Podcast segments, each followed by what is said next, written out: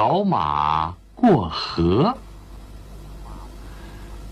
马棚里呀，住着一匹老马和一匹小马。有一天，老马对小马说：“孩子，你已经长大了，能帮妈妈做点事吗？”妈妈，我很愿意帮你做事啊。那好啊，那你就把这半口的麦子驮到磨坊去吧。好吧。小马驮起了口袋，飞快地往磨坊里跑去。跑着跑着，一条小河挡住了去路，河水哗哗地流着。小马为难了，心想：“嗯，我能不能过去呢？如果妈妈在身边问问她该怎么办，那多好啊！可是，小马离家很远了，向四周望了望，看见一头老牛在河边吃草，小马就哒哒哒哒跑了过去。牛伯伯，请你告诉我，这条河我能趟过去吗？能。水很浅，刚没小腿，能趟过去。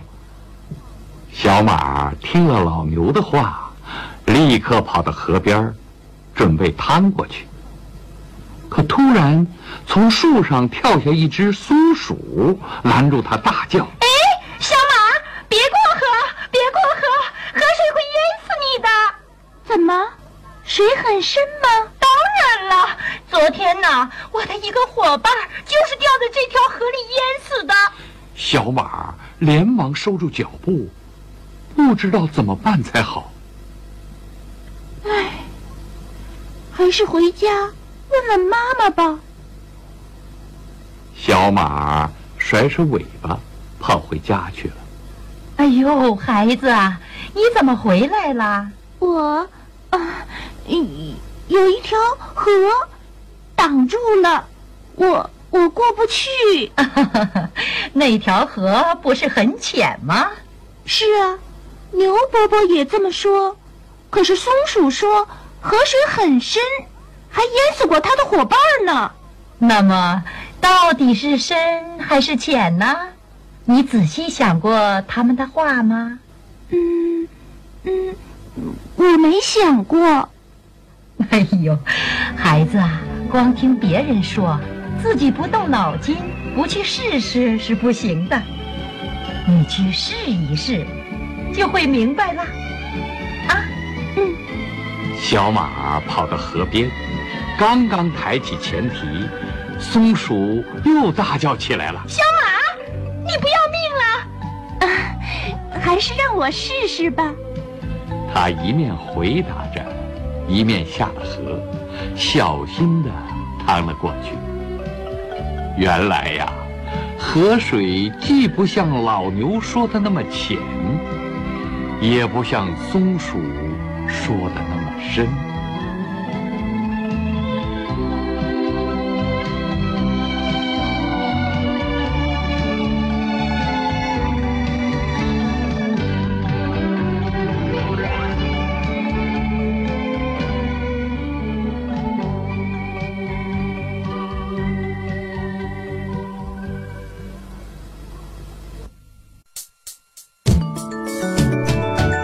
国旗。大清早，小明拉着妈妈的手，蹦蹦跳跳的来到天安门广场，等着升国旗仪式。妈妈，您看呀，广场前面有好多人，还有不少小朋友呢。小明对妈妈说着。三位威武的国旗卫士雄赳赳、气昂昂，迈着正步走到旗杆下，开始升旗。伴随着雄壮的乐声，国旗冉冉升起，人人都立正站好，少先队员举手向国旗敬礼，其余的人行注目礼。国旗升上去了，迎风飘扬。太阳公公眯着眼，好鲜艳的国旗呀！妈妈对小明说：“我国的国旗五星红旗是长方形的，旗面红色，左上方缀有五个黄色的五角星，四颗小星围绕着一颗大星，象征着在中国共产党领导下，各族人民大团结。”最后，妈妈又郑重地告诉小明：“一定要珍惜今天的生活呀。”小明点了点头。觉得今天学了不少东西。小朋友，你看过升国旗吗？升国旗要行什么礼？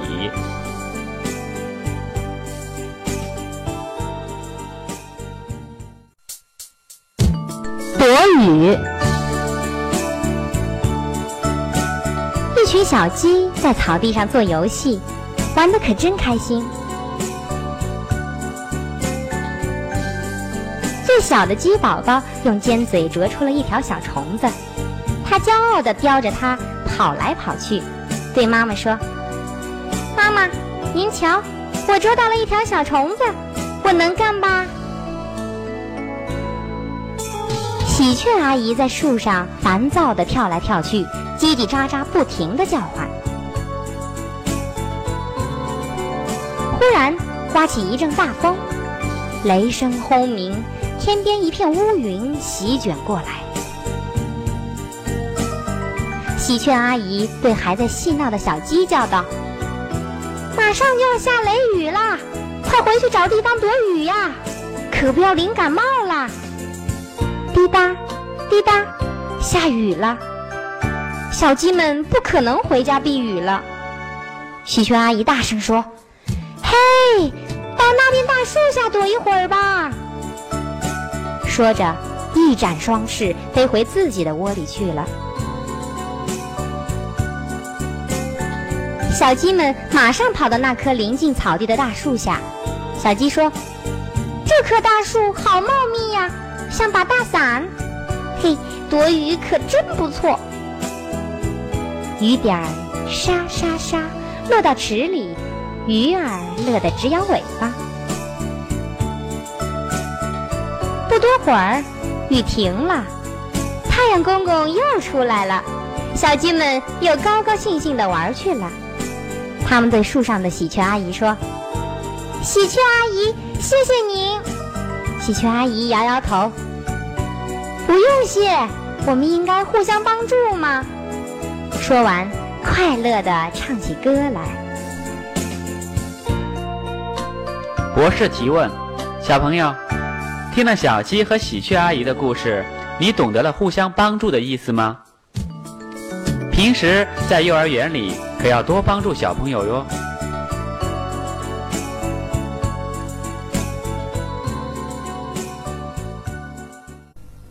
北风和太阳。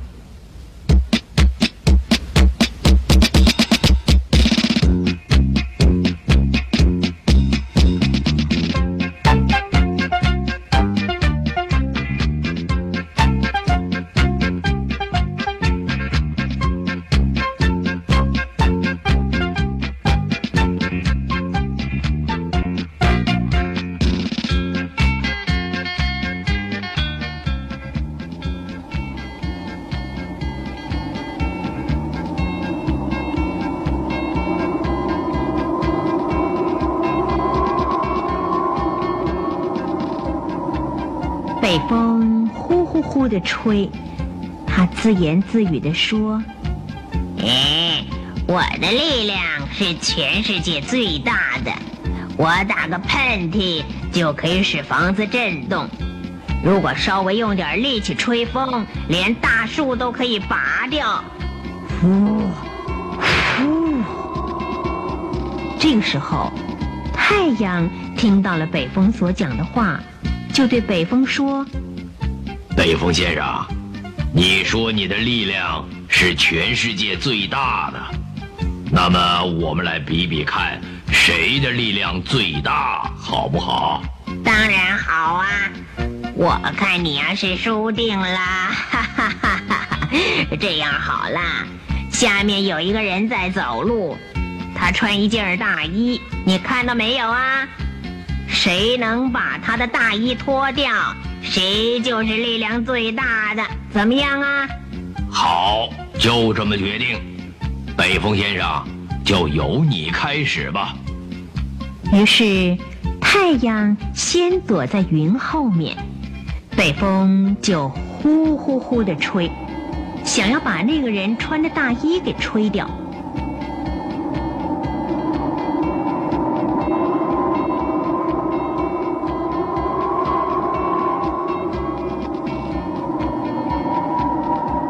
可是，风越大，那个人越抓紧他的大衣不放。最后，北风放弃了，就请太阳出来。太阳从云里面出来，穿大衣的人就觉得又温暖又舒服，他不再抓紧大衣了。这个时候，太阳发挥了它的威力，射出比较多的热气。穿大衣的人觉得好热好热，就把大衣脱掉。太阳笑着说：“ 怎么样，北风先生？下面走路那个人的大衣已经脱掉了，你也认输了吧？”嗯，太阳先生，我承认你才是全世界力量最大的。哎，真是不好意思。真不好意思。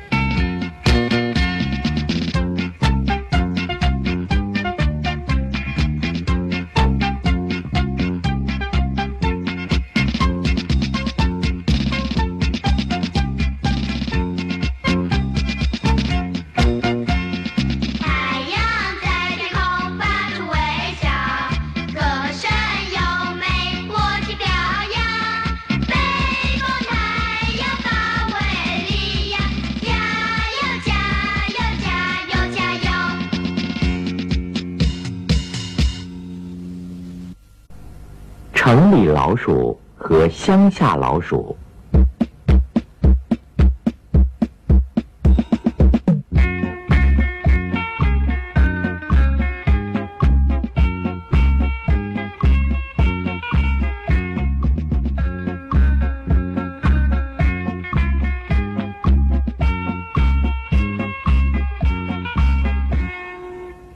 有一只住在城里的老鼠。和一只住在乡下的老鼠是好朋友。有一天，乡下老鼠邀请城里老鼠来家里头吃东西。城里老鼠很想尝尝乡下的食物口味，于是啊，立刻就往乡下出发了。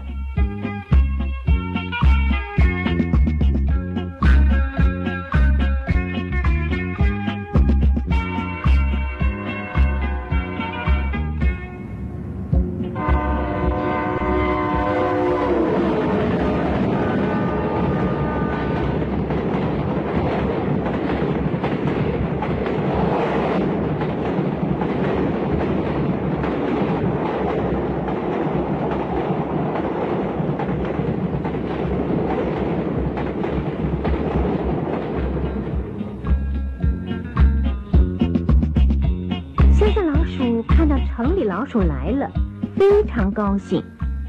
他带城里老鼠到谷仓，里面堆满了稻米、地瓜和花生。乡下老鼠说：“城里的朋友，请不要客气，尽量的吃，东西多的是。”城里老鼠看到这些食物，一点胃口也没有。乡下老鼠还以为城里老鼠客气，于是。就拿了一些花生给城里老鼠。朋友，这种花生非常好吃，你赶快吃啊！哎呀，客气什么嘛！城里老鼠勉强吃了几颗花生，他觉得一点儿也不好吃。最后，城里老鼠忍不住说：“哎，乡下朋友，这些食物太粗糙了，我实在是吃不下。这样好了，下一次让我请你吃东西。告诉你，我们城里到处都是美味可口的食物，很棒哦。嗯，好，好，我会尽快的到城里去找你吃美味可口的食物。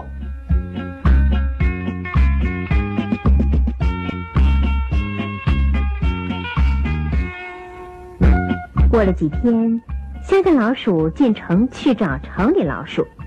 城里老鼠看到乡下老鼠真的来了，非常的高兴。他带乡下老鼠到一栋豪华大厦的厨房，里面啊果然有很多乡下老鼠从来没见过的食物，像蛋糕啦、cheese 啦、苹果啦、蜂蜜啦、香肠啦，还有牛肉、羊肉。猪肉、鸡肉、烧鸭，哇哦，太棒了！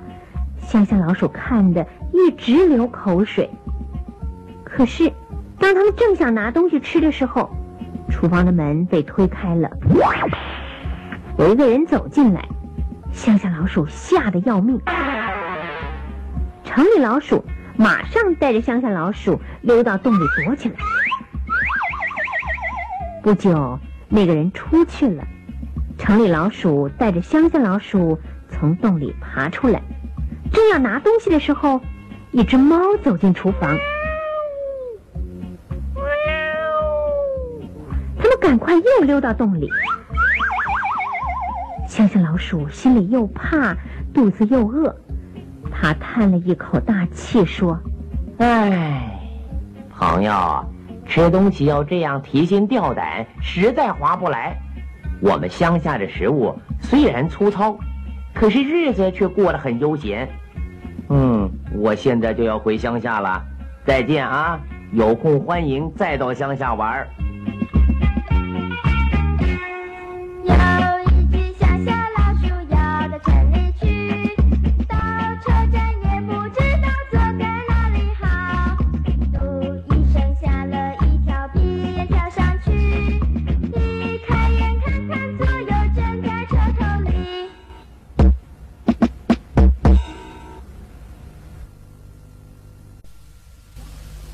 小鸭，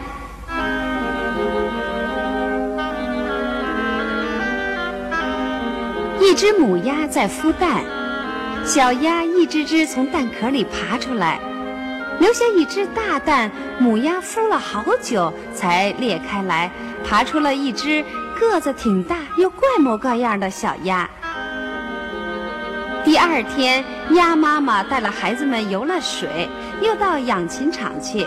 他说：“我让你们见见世面，不过你们得紧紧地跟着我，要当心猫。”养禽场里有鸡有鸭，一只老母鸭对鸭妈妈说：“你的孩子都挺漂亮的，不过只有一只不怎么样，真可惜。”别的鸡鸭也都来欺负丑小鸭，骂它丑八怪。后来，连自己的兄弟姐妹也讨厌他，说：“你最好啊，让猫叼了去。”连鸭妈妈也说：“唉，你就走远点吧。”丑小鸭逃走了，一口气跑到一片沼泽地里，这儿住着好多的野鸭。野鸭们都说：“呀，你长得太丑了。”过了两天，又飞来大雁。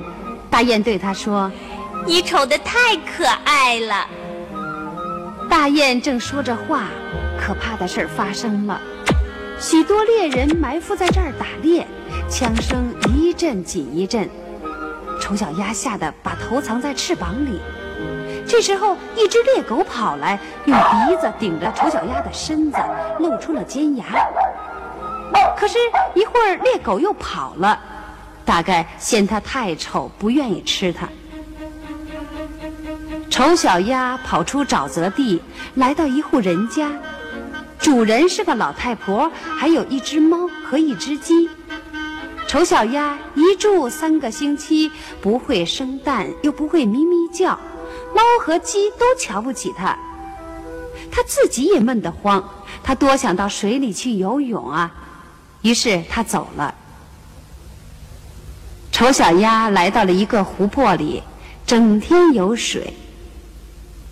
秋去冬来，一天傍晚，一群白天鹅飞过这儿，到南方去过冬。丑小鸭从来没见过这么美丽的鸟，心里非常的羡慕。他心想：“哎，怎么能梦想像它们那样美呢？要是能和它们住在一起就好了。”天气越来越冷，湖泊开始结冰了。丑小鸭只好不停地游来游去，不让水面完全冻住。可是它游水的圈子越来越小，最后它昏倒了，一动不动，跟冰块冻在一起了。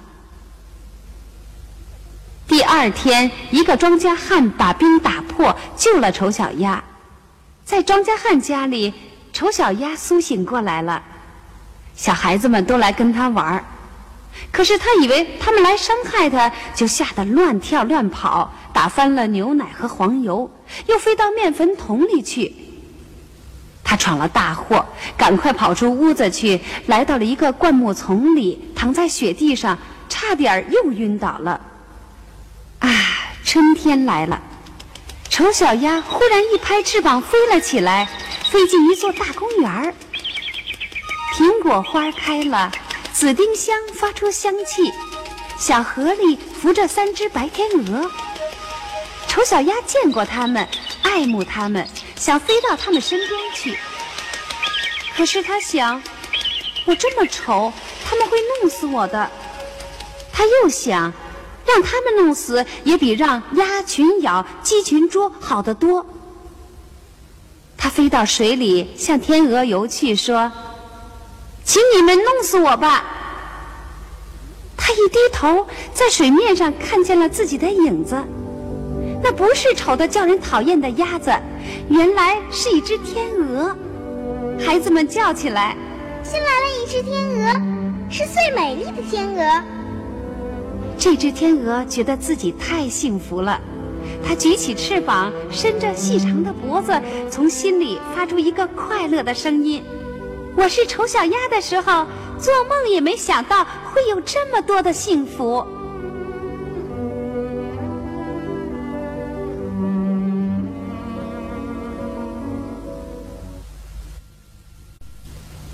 动物盖房子，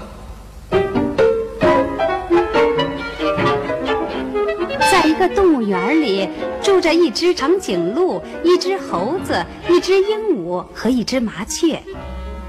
他们想给自己造个房子。一天，他们谈起了这事儿，立刻就讨论起房子的式样来。长颈鹿说：“房子的屋顶必须跟天一样高，那样我的头才进得了房子呀。”猴子接着说：“房子里得有树，树上有窝，树枝茂密，这样我就可以用尾巴。”挂在树上了。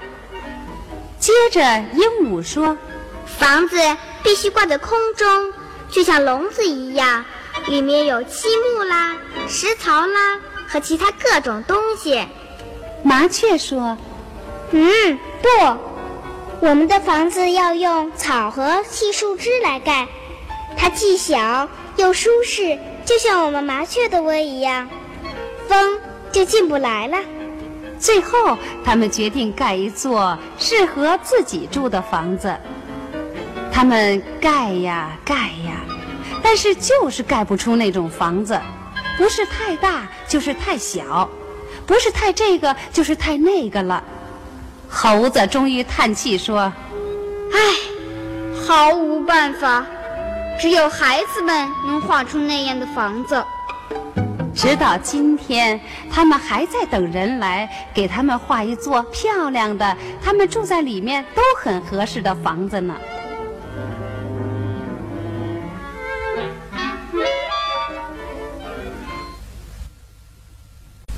飞上树的乌龟。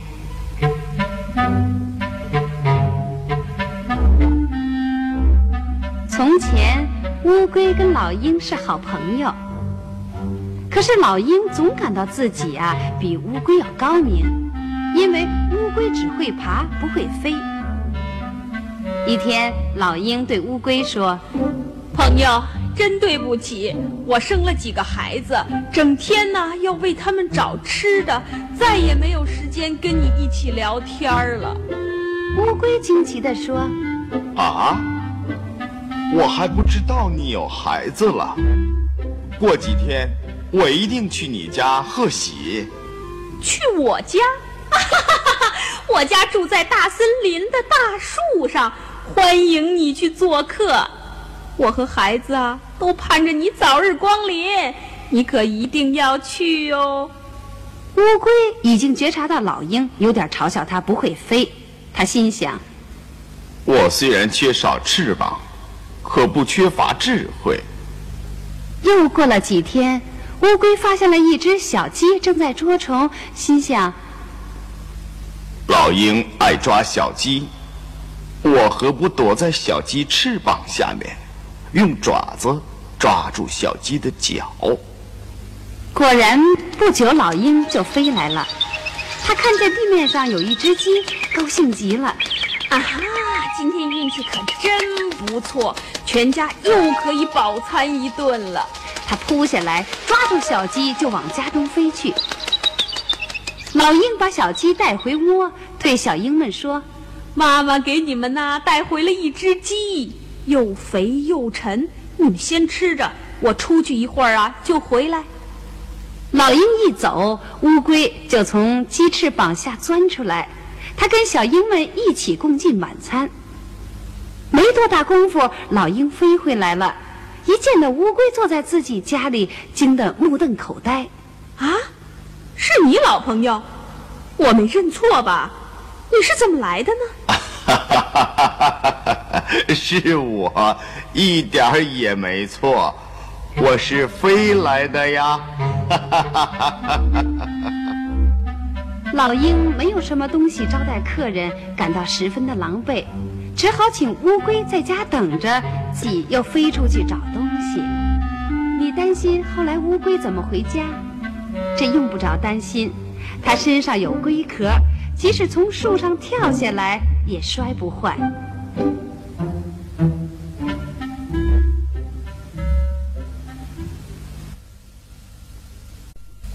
猴子分面包。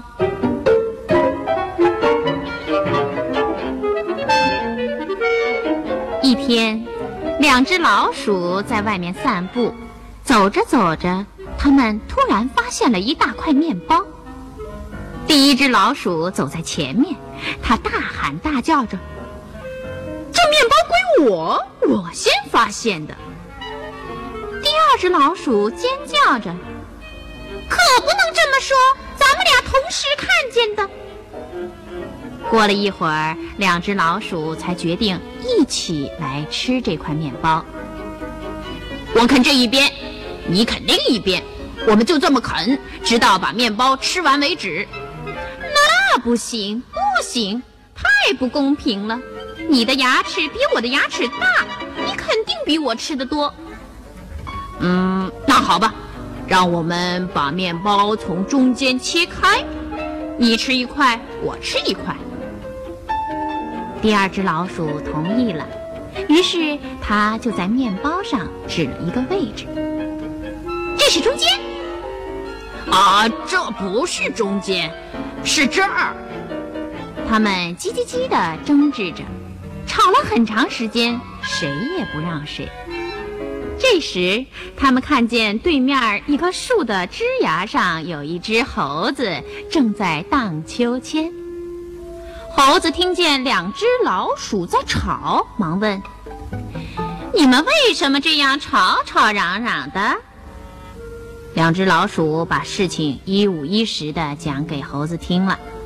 猴子听了以后非常高兴地说：“ 如果你们愿意的话，我可以帮你们的忙，为你们分面包。”两只老鼠非常感谢猴子。啊，行行行，啊，那就请你赶快帮忙分吧。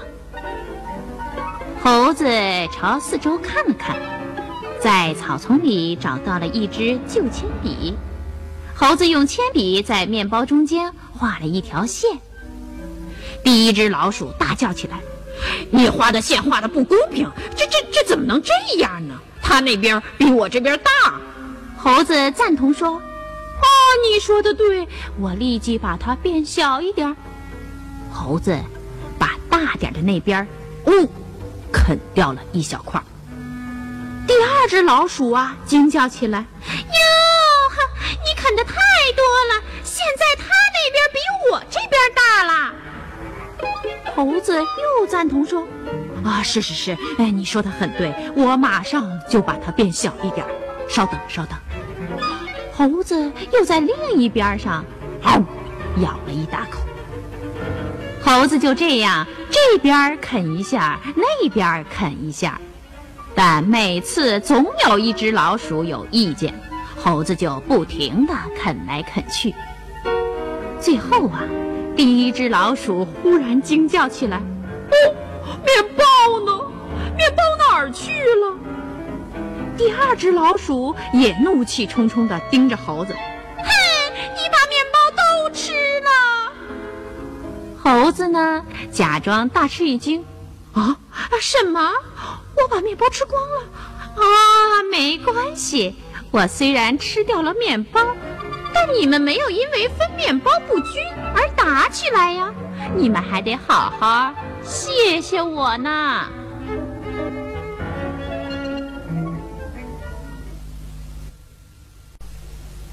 猴子捞月亮。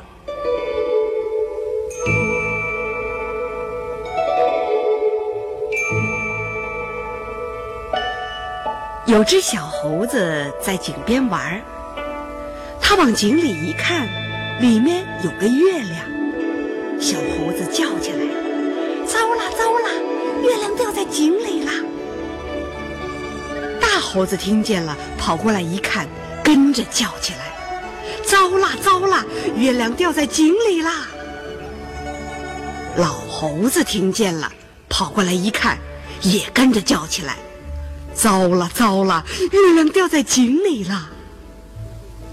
附近的猴子听见了，都跑过来看，大家跟着叫起来：“糟啦糟啦，月亮掉在井里啦！咱们快把它捞上来！”猴子们爬上了井旁边大树，老猴子倒挂在树上，拉住大猴子的脚；大猴子也倒挂着，拉住另一只猴子的脚。猴子们就这样一只接一只，一直挂到井里头，小猴子挂在最下边。小猴子伸手去捞月亮，手刚碰到水，月亮就不见了。老猴子一抬头，看见月亮还在天上，他喘着气说：“不用捞了，不用捞了，月亮好好的挂在天上呢。”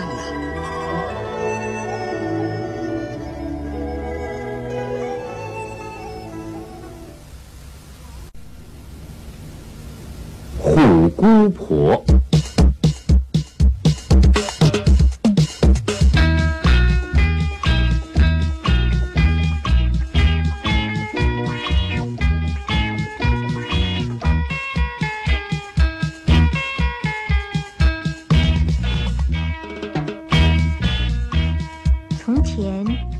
姐妹，爸爸已经死了，姐妹两个人跟妈妈住在山上的一间小木屋，这里四周围都没有别的房子。有一天，妈妈离开家里一个晚上，留下姐妹两个人自己睡觉。当两个人睡了不久之后，忽然有。砰砰砰的敲门声，奇怪呀，会是谁呢？妈妈说明天早上才会回家啊，现在还是晚上啊。这个时候，姐妹两个人都有一点害怕。姐姐壮大胆子，起床走到门边，大声的问：“是谁啊？”妈妈回来了，赶快开门。姐姐以为妈妈提早回家，好高兴啊！他马上就把门打开。可是仔细一看，站在门外的人并不是妈妈，他吓了一跳。你，你是谁呀？您不是我妈妈。别怕，我是你的姑婆。你妈妈叫我来陪你们睡觉。姐姐一听是姑婆，就让她进来了。于是三个人就睡在一块儿。到了半夜，妹妹醒过来，看到姑婆在吃东西，她觉得很奇怪，就问：“姑婆，你在吃什么东西呀？我也要。”我已经快吃完了，剩下一点点，你要吃就给你吃吧。妹妹接过姑婆递过来的东西，仔细一看，哎呀，是姐姐的手指头，姐姐被姑婆吃掉了。妹妹吓得拔腿就跑，她逃到屋外，爬到一棵大树上，姑婆追出来，站在树下大叫：“你逃不掉的，赶快下来给我吃，我还没吃饱呢。”妹妹虽然很害怕。可是她很聪明，她想出了一个妙计。姑婆，树上的鸟窝有几只刚出生的小鸟，我想炸来吃。等我吃饱了，再下去给你吃，好不好？姑婆听了，就去厨房煮了一锅热滚滚的油，用绳子绑好，提到树下来，然后。把绳子的另一头丢给妹妹，妹妹慢慢的把油锅拉到树上来，然后一放手，整锅热油倒在姑婆身上。只听到姑婆惨叫一声，变成一只老虎死在地上。哦，姑婆原来是老虎变的。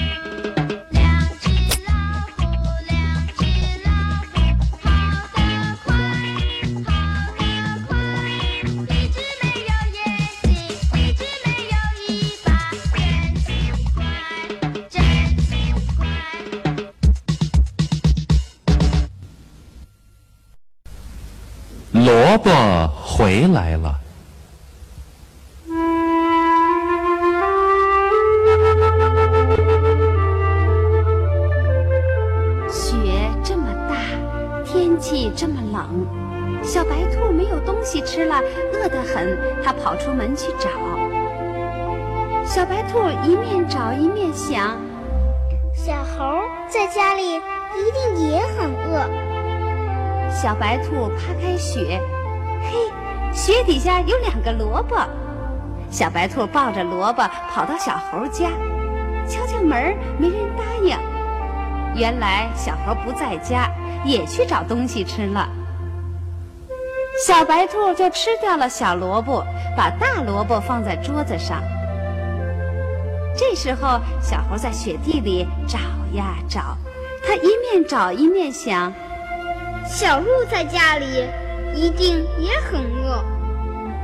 小猴扒开雪一看，嘿，雪底下有好多的花生。小猴就带着花生向小鹿家跑去。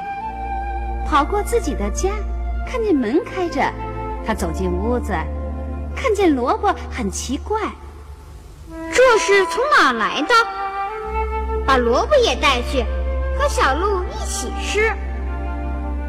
小猴跑到小鹿家，看见门关得紧紧的。原来呀，小鹿不在家，也去找东西吃了。小猴就把萝卜放在窗台上。这时候，小鹿在雪地里找呀找呀，它一边找一边想：小熊在家里一定也很饿。小鹿扒开雪，嘿。雪底下有一颗青菜，小鹿就提着青菜向小熊家跑去。跑过自己的家，看见雪地上有好多的小脚印儿。他走进屋子，看见窗台上有个萝卜，很奇怪，这是从哪里来的？把萝卜也带去，和小熊一起吃。小鹿跑到小熊家一看，大门锁着，屋子里没有人。原来呀，小熊也不在家，也去找东西吃了。小鹿就把萝卜放在门口。这时候，小熊在雪地里找呀找呀，它一面找一面想：小白兔在家里一定也很饿。小熊扒开雪，嘿，雪底下有一个白鼠。小熊就拿着白鼠向小白兔家跑去。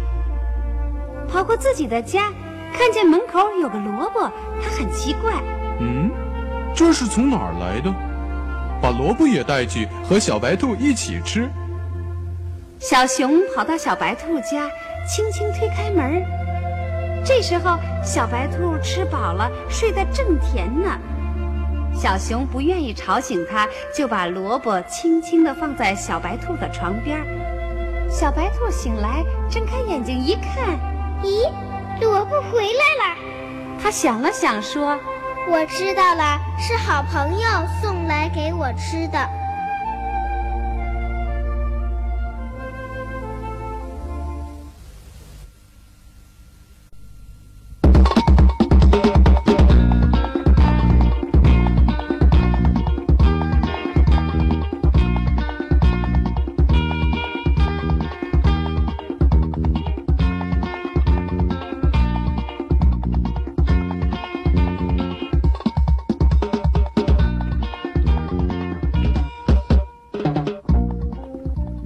个魔术师，他最喜欢表演从帽子里变出一只兔子来，观众也最喜欢看这个节目。魔术师的这只兔子名字叫做 Peter。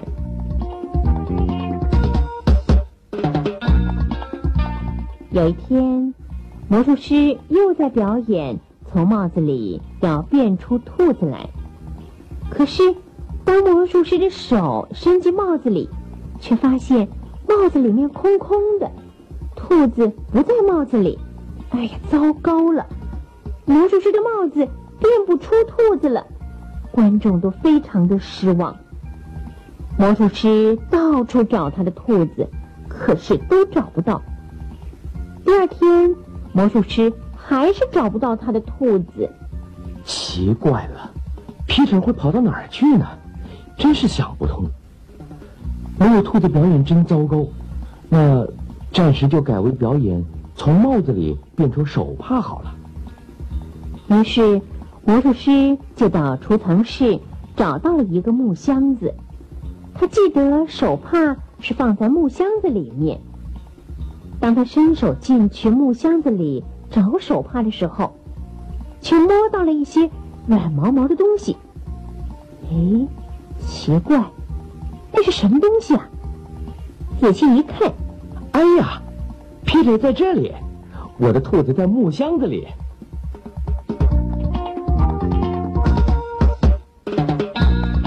魔术师赶快把皮特抱起来，却发现箱子里面还有六只小眼睛。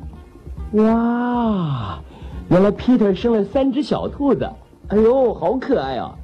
难怪皮特会不见了，我知道了，他不会乱跑的。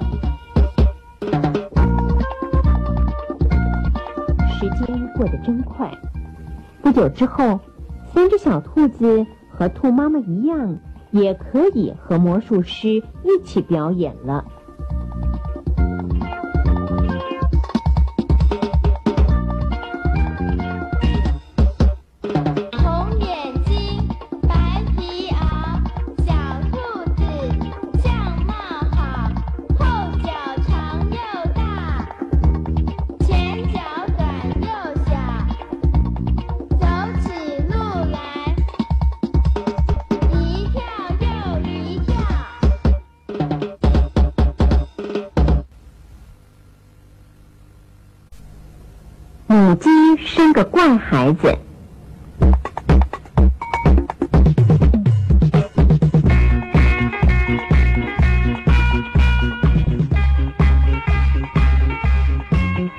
在农场上有一只鸡妈妈正在孵十个蛋而且快要孵出来了。鸡妈妈心里非常兴奋。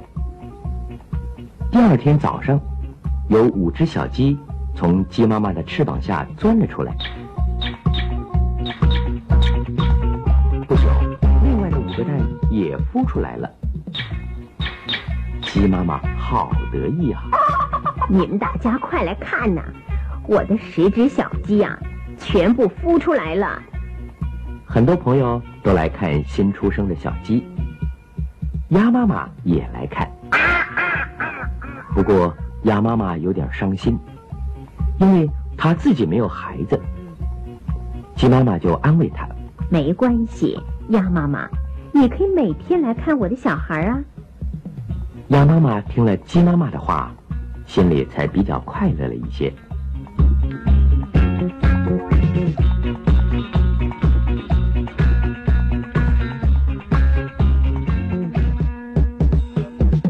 小鸡长得很快，可是其中有一只长得跟其他的不一样。它的嘴巴扁扁的，脚趾有蹼，叫起来是呱呱呱呱的。其他的小鸡嘴巴是尖尖的，脚趾没有蹼，叫起来是叽叽叽叽叽的。其实它不是小鸡，而是一只小鸭子。可是大家都不知道，以为母鸡生了一个怪孩子。于是大家就给小鸭子取了一个名字，叫做“不一样”。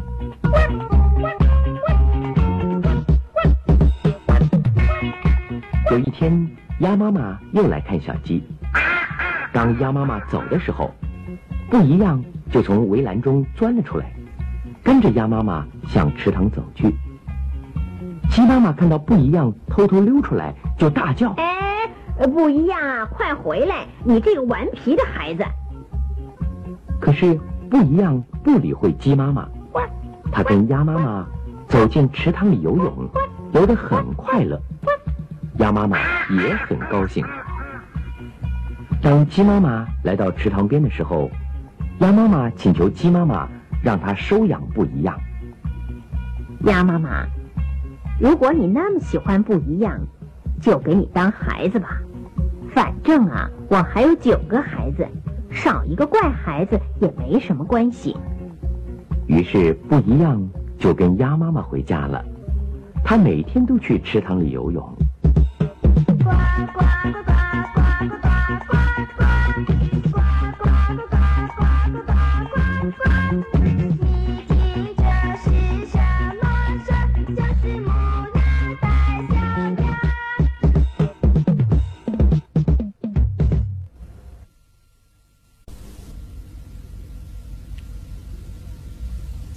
兄弟。古时候，在高山下面。大海旁边有一个村庄。村庄里有一个老汉，他有七个儿子。七个儿子长得又高又大，又粗又壮。老大叫大壮士，老二叫二刮风，老三叫三铁汉，老四叫不怕热，老五叫五高腿，老六叫六大脚。老七叫七大口。有一天，老汉对七个儿子说道：“咱们庄西是高山，咱们庄东是大海，出门太不方便了。你们把它搬远一点吧。”七个儿子答应着出去了。过了一会儿，老汉走出去一看。海也望不到了，山也不见影儿了，四周尽是一溜平川的坡地，黑油油的土，不松也不紧，不湿也不干。老汉又对七个儿子说道：“这么样的好地，哪能叫他闲着？你们把这上面种上些五谷杂粮吧。”七个儿子答应着，就动手耕种起来。过了些日子，那一溜平的坡地上长满了一眼望不到边的好庄稼，快熟的麦子沉甸甸，溜要高的谷子金闪闪。老汉和七个儿子都欢喜的了不得。可是谁知道啊，好事惹了灾祸来。京里的皇帝也知道了这个好地方，就派大臣拿着圣旨去那里收粮。老汉一听发了怒，他不觉叹了一口气，对儿子说道：“哎，孩子，咱们不用再打算过好日子了。皇帝的胆囊子是个填不满的枯井啊，要是服从了他。”那就要给他当一辈子牛马。七兄弟听了老汉的话，自然是都很生气，一齐说道：“爹，不用怕，我们弟兄七个进京去和皇帝讲理。”七兄弟还没走到京城，把门的大将军老远的就望到他们了，吓得连忙关紧城门，上上铁杠。嘎叽的锁上一把大锁，爬到城门楼子上躲了起来。七兄弟到了城门跟前儿，老大大壮士喊道：“开门呀！我们弟兄七个是进京来跟皇帝讲理的。”大将军躲在城门楼子里，仰着脸，哆哆嗦嗦的说道：“窗户人怎么能跟皇帝讲理呢？”壮士一听火了，伸手一推，只听哗啦啦的一声，城门和城楼子一起推倒了，尘土扬天，砖石乱滚，大将军也砸死了。七兄弟又往里走，到了五朝门外，五朝门关得严丝合缝的。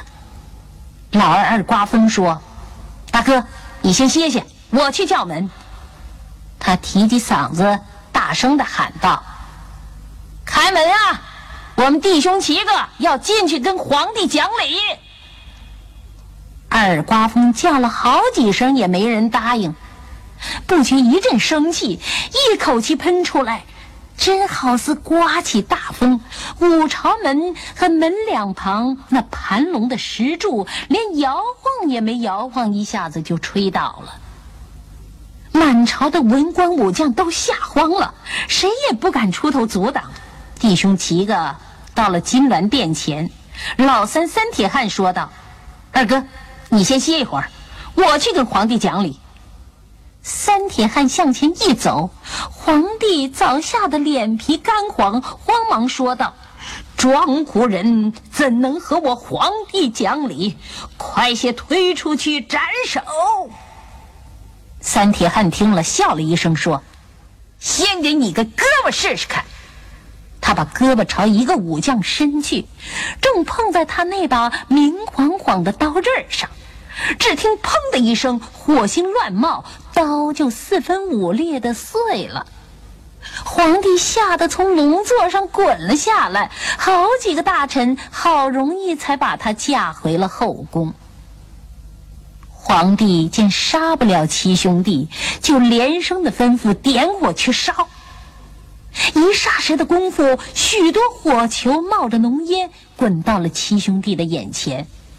老四不怕热，说道：“你们先到后面歇一歇，这次由我来招架。”他一脚踏着一个火球，冷笑了一声，说道：“呵呵，我还冷，这点火是太小了。”皇帝又吩咐千万兵将，一起去把七兄弟推到海里淹死。武长腿听了，说道：“不用费那些事儿啦，我正想洗个澡呢。”他只几步就迈进了大海，蓝光光的海水只到了他的脚脖子。他摇摇头说道：“嘿，这太浅了，没法洗澡了。”已经下了一场，还是摸点鱼吃吧。他弯下腰去，两只手就不停地往海岸上扔鱼，黑鱼、白鱼，一丈长的、十丈长的、一百丈长的大鱼也叫他弄上来了。眼看着岸上的鱼就堆得好像小山一样。兄弟们一等也不见老五回来，二等也不见老五回来。老六六大脚说道：“我去把他叫回来。”他一脚就踏到了大海边，冲着五长腿说道：“五哥，正事还没说完，你怎么摸起鱼来了？”六大脚话还没说完，七大口赶来，不耐烦地说：“皇帝怎么能讲理？讲理他就不当皇帝了。”他连和兄弟们商议没商议，一口就把大海里的水喝干了。他回过头来，又一张嘴，海水从他口里一股劲儿的喷了出来，海水浪滚翻腾的向皇宫冲去，冲倒了层层的高墙，把皇帝和文官武将都淹死了。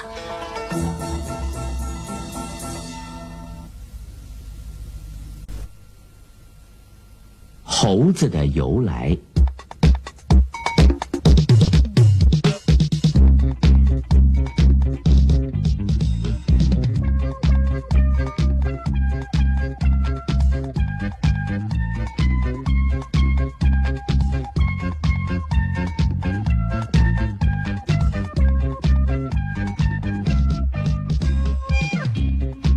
从前有一个富翁，他跟太太都是吝啬鬼。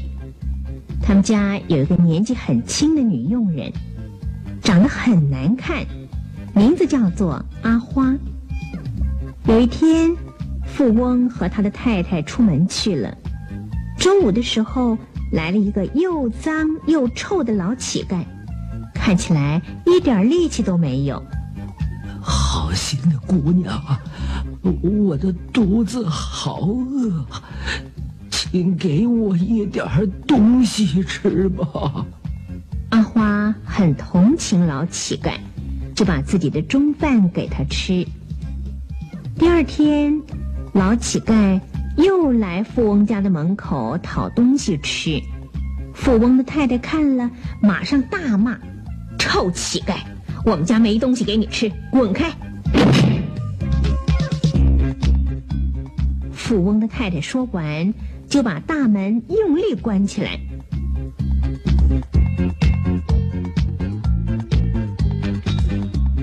有一天，阿花在河边洗衣服，忽然听见有人在叫她：“小姑娘，你还认得我吗？”阿花回头一看，认得出是上次肚子很饿的老乞丐。小姑娘，我头上长了一个脓疮，痛得要命，请你帮我把脓挤出来好吗？老乞丐说完，就蹲在地上。于是阿花就在脓疮上用力的挤，把脓挤出来了。可是有一些血喷到阿花的脸上。哎，真谢谢你呀！哎呦，你的脸弄脏了，快用河水洗一洗吧。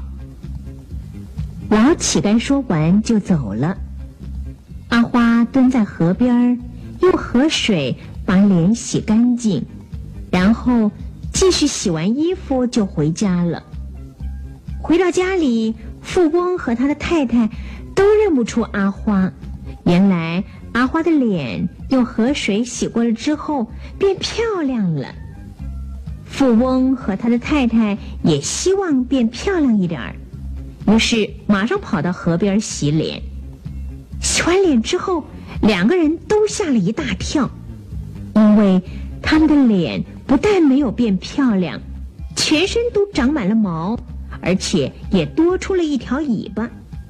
原来他们变成了猴子，据说他们就是猴子的祖先。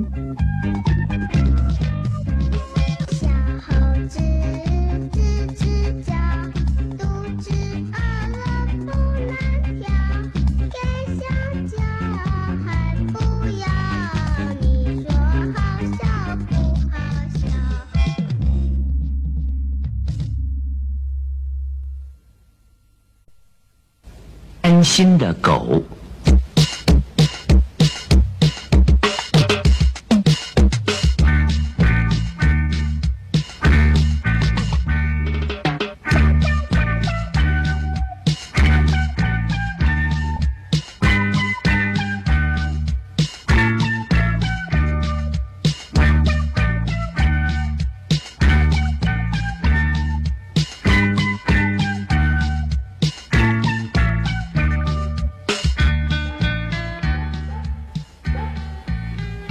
有一只狗，肚子好饿好饿，它到处找东西吃，可是都找不到。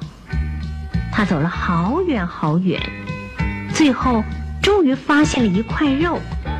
哇哦，看起来好好吃哦！这只狗好高兴，好高兴，它赶快跑过去咬住那块肉。可是他舍不得马上吃，他心里想着：“嗯，这一块肉一定很好吃，嘿嘿，我要带回家慢慢享受。”于是，这一只狗就衔着肉，慢慢的走回家。当它经过了一座桥，河里清澈的流水声听起来很好听，它忍不住停下来，低头看看河水。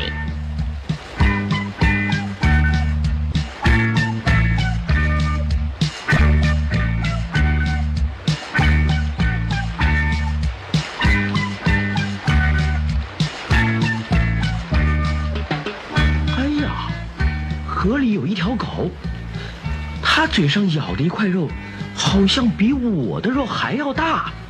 嗯，我要把它抢过来。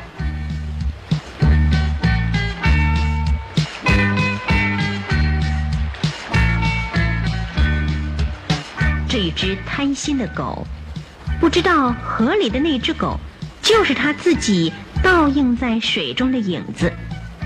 它汪汪汪的大叫几声。结果，嘴上咬着的那块好吃的肉，掉进河里流走了。啊！哎呦，都是我太贪心的结果。现在不止没有得到更大的肉，连自己好不容易得到的那一块肉也掉了。哎。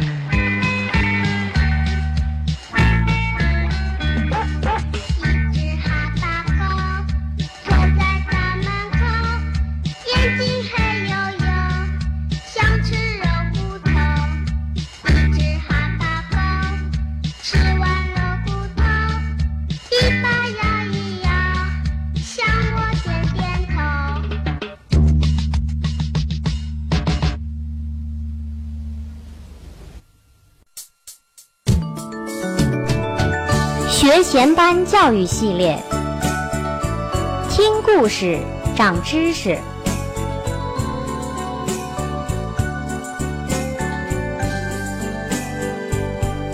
儿童时代是孩子长智力最快的时期，也是人生观、世界观形成的第一阶段。年轻的妈妈，也许你们正在为孩子的早期教育问题而思索。如何让孩子有一个健全的精神教育呢？这就是我们今天要探讨的问题。我们这里精心改编创作的有益于您的孩子长知识的故事，给孩子创设一个宽松的环境，充分调动孩子看、想、听说的兴趣，能增进孩子的观察力、记忆力、想象力和思维能力。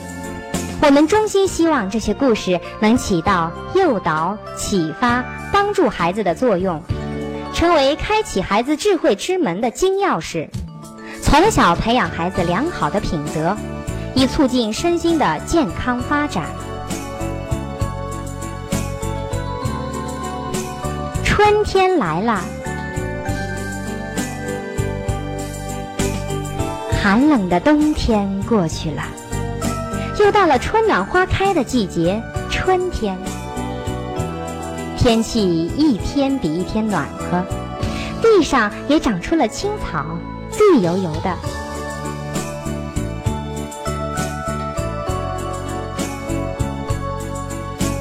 河边的小树穿上了绿色的春装，枝头上的小鸟叽叽喳喳唱着欢快的歌。春天来啦，春天来啦！大家快出来晒太阳吧！鹅妈妈闻声出来，带着孩子们在河里游来游去，玩得可欢呢。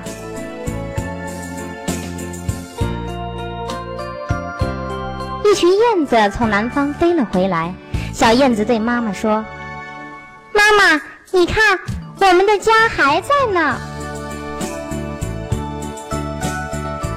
各种颜色的花都开了，在太阳公公的照耀下，朵朵花儿争相斗艳，多美丽的春天呐！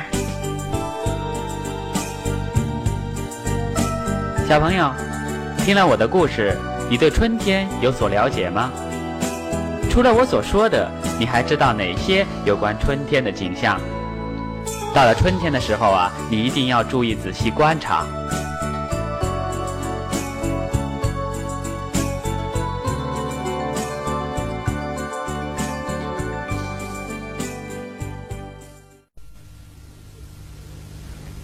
只笨狼。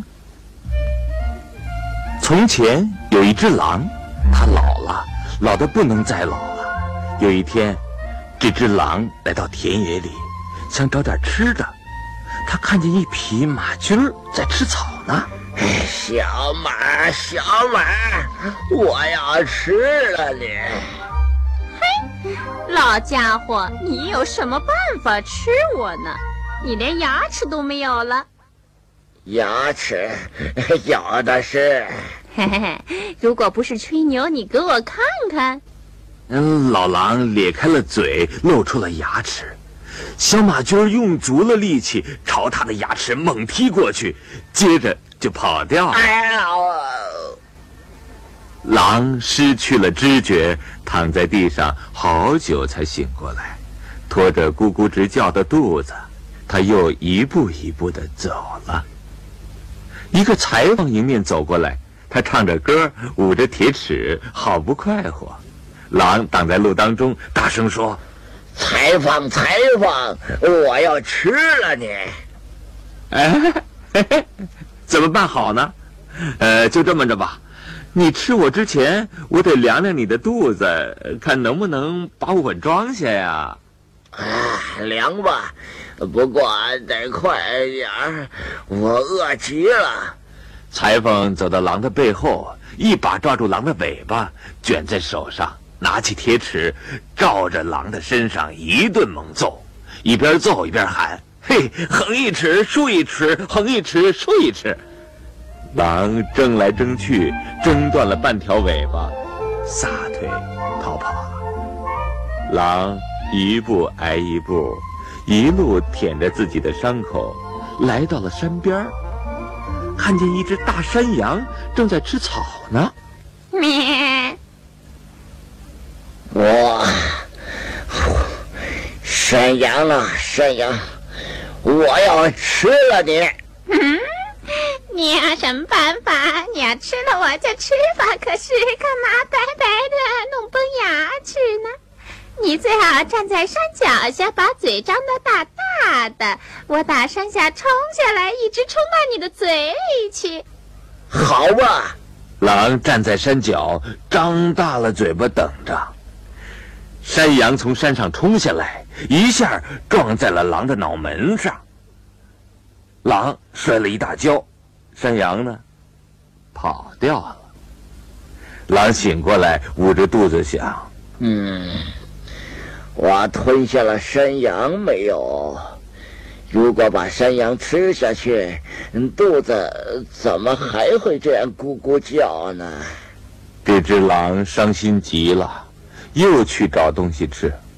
忽然，他看见矮树林里有一块肉，马上就冲了过去。咕咚！怎么了？老狼掉到陷阱里边去了。